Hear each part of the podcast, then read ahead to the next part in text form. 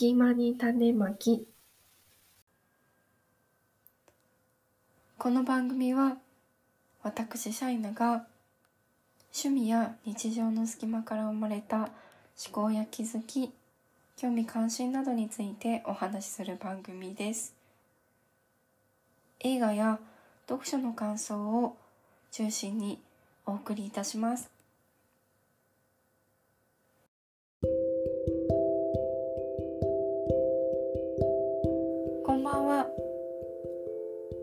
今日も一日お疲れ様です。隙間に種まきシャイナです。えっ、ー、と第2回と第3回にわたって2023年の読書の振り返りと称して本の紹介をたくさんさせていただきました。その中で皆さんが気になった本だったり小説といったものはありましたでしょうか？もしこの本について話してほしいだったり何かテーマのリクエスト等ありましたら番組名の「隙間に種まき」とハッシュタグをつけて X 旧 Twitter でつぶやいていただくか Spotify の各エピソードの Q&A から送っていただければと思います。それでは今日のテーマですが前回とちょっと内容がかぶってしまうかもしれないのですが2023年の映画の振り返りをしたいと思います。えっ、ー、と本来であればまず好きな映画について掘り下げたお話をさささせていただいた後に振り返りの方が順序としてはいいのかなと思うんですけれども好きな映画は語り尽くせないほどあるのでそれはまた別の機会でお話しさせていただければと思います。今回はあくまでも2023年に実際に劇場に足を運んで鑑賞した映画に絞ってお送りいたします。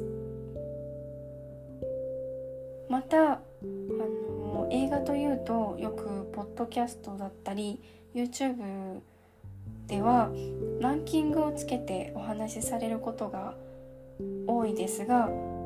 個人的には、えっと、映画が好きな自分としてランキングをつけるということが苦行になるので、えっと、ランキングはなしでお話しします。えっ、と今日の目標は、えー、どうせ死ぬ3人というポッドキャストから少し引用させていただくんですけれども、え1リドリー・スコットを稼げる話をすることです、えー、それでは早速本題に入りますえっ、ー、と去年劇場に足を運んで鑑賞した作品は、えー、数えてみたら39作品でした。えーと、実際に数えてみると、まあ、バカみたいな数字でちょっと呆れる方もいらっしゃるかと思いますが、えー、この数字からどれくらい私が映画が好きかということをあの少し分かっていただけるのではないでしょうか。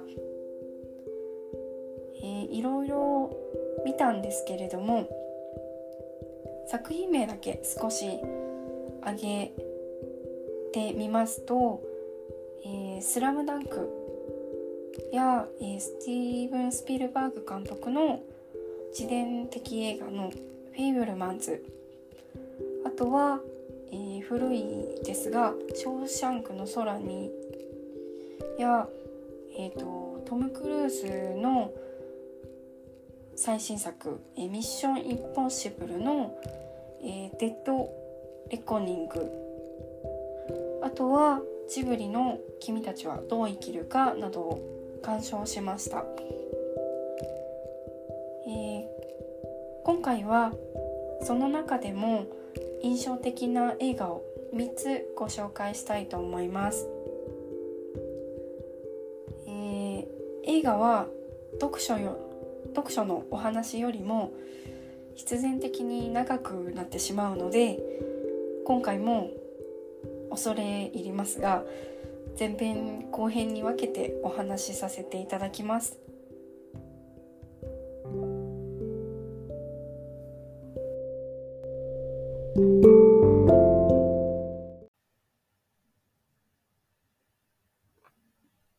それでは前編でご紹介するのは「覇王ベッキ」です。皆さんは「覇王ベッキ」という映画をご覧になったことはありますでしょうか？実は私は去年まで全く知らなくってたまたま X 旧 Twitter で出てきた覇王べきの公開情報を見て知りました。この映画は1993年に公開をされた昔の香港映画で、カンヌ国際映画祭でパルムドールを受賞した作品としても有名です。去年は公開30周年を記念して映画館で再上映をされていました。映画のあらすじに入る前に、経劇というものと、覇王べきとは何ぞやというお話をさせてください。まず、経劇についてですが、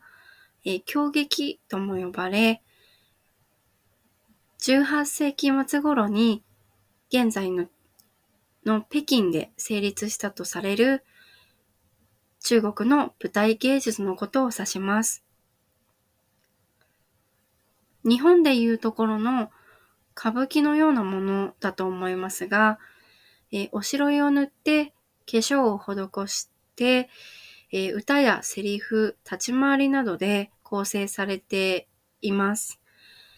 えー、経劇の経という字は北京の京という字からついたそうです。そして、覇王別記は漢字で書くと聖派の葉に王様の王、別れるに姫と書きます。この名前の通り、覇王、つまり皇羽と首人の別れを描く景劇の演目です。これからあらすじを説明させていただくんですが、えー、長くなってしまうかと思いますが、えー、しばしお付き合いお願いします。この映画は1920年代の、えー、政情が不安定な北京で、娼婦の私生児として生まれた男の子が、母親に警劇の養成所に売られて、兄弟子たちと共に、えー、厳しい稽古に耐えて、えー、やがて覇王べきの具美人を演じて役者として成功していくというお話です。子役時代に始まって、主人公はレスリー・ちゃんという香港の大スターが演じています。主人公の兄弟子にあたる俳優さんは、お名前を把握できていないのですが、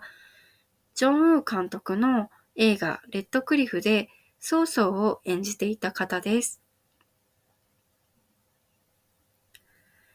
えー、経劇では一度決められた役柄は一生変わらないと言われていて、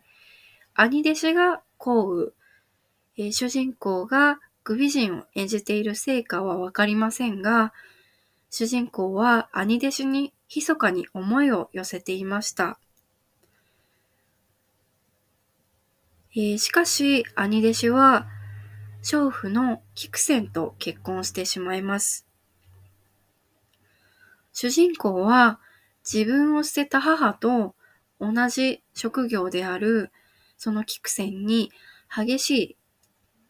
ライバル心と嫉妬心を抱きます。えー、その過程で、えー、中国は、日中戦争に突入して、北京は日本軍に占領されてしまいます。えー、やがて兄弟子が日本軍に捕らえられてしまうですが、えー、その兄弟子の妻である菊仙が、えー、主人公に対して、兄弟子とは別れるよということを約束し、えっ、ー、と、兄弟子を助けてほしいとお願いをしてきます。えっ、ー、と、それを受けて主人公は日本軍の前で、日本軍の将校たちの前で歌を披露して兄弟子を解放してもらいます。えー、なんですが、キクセンはその約束を保護にしてしまって、兄年とは別れません。えー、その裏切りにショックを受けつつも、えー、日本軍が敗戦をして、えー、戦後、主人公はカンカン裁判にかけられます。えー、カンカンのカンは漢字の漢に女編で、え漢と書くんですけれども、要するに日本軍のスパイだなんじゃないかという疑いをかけられたり、えー、文化大革命によって経撃が弾圧されて、その、自分の仕事をできなくなってしまったりと、あの、中国の激動の時代に翻弄された、覇王べきという物語を演じる俳優の人生や愛憎劇を壮大なスケールで描いている作品です。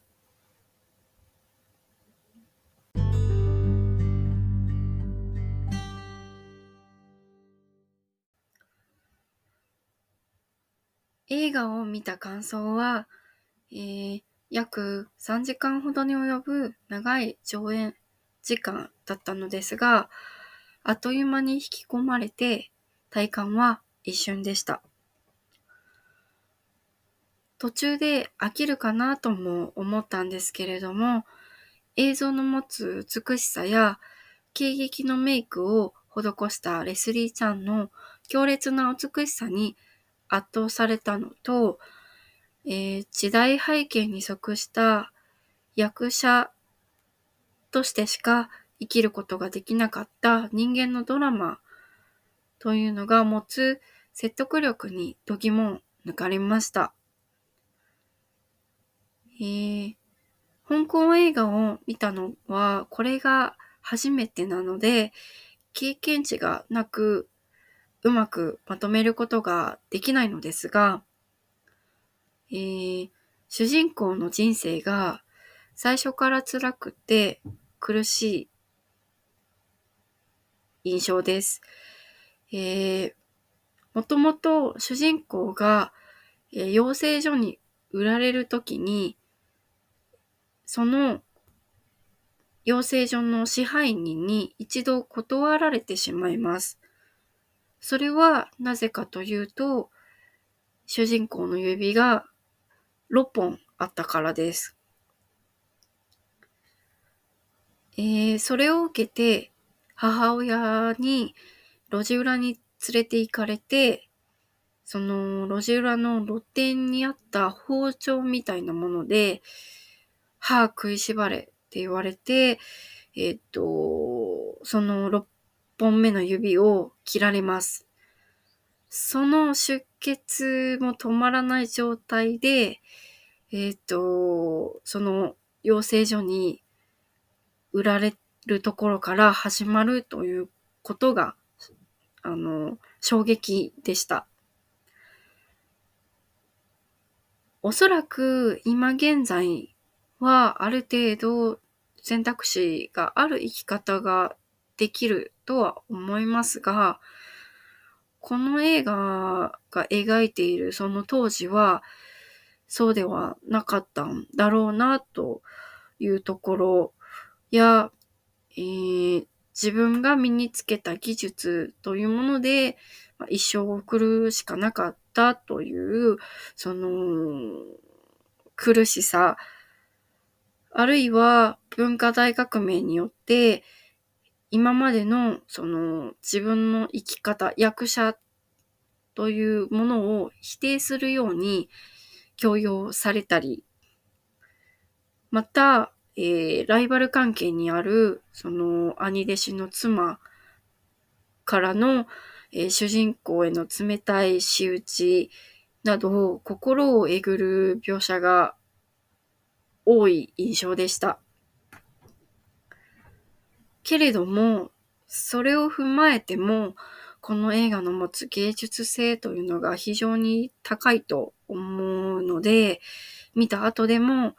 あの、すごく余韻が残る作品だなと思います。えー、個人的には映画館でこそ見るべき作品の一つなんではないかなと考えます。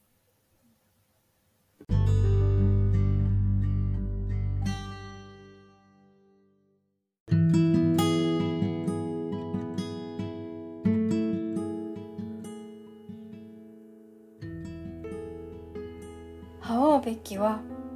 一度見ると忘れられない衝撃を観客に与える力のある映画です。時代を反映した叙情詩としても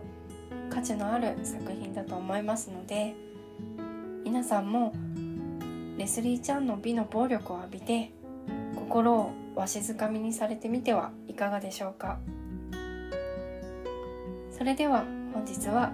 ここまで。続きは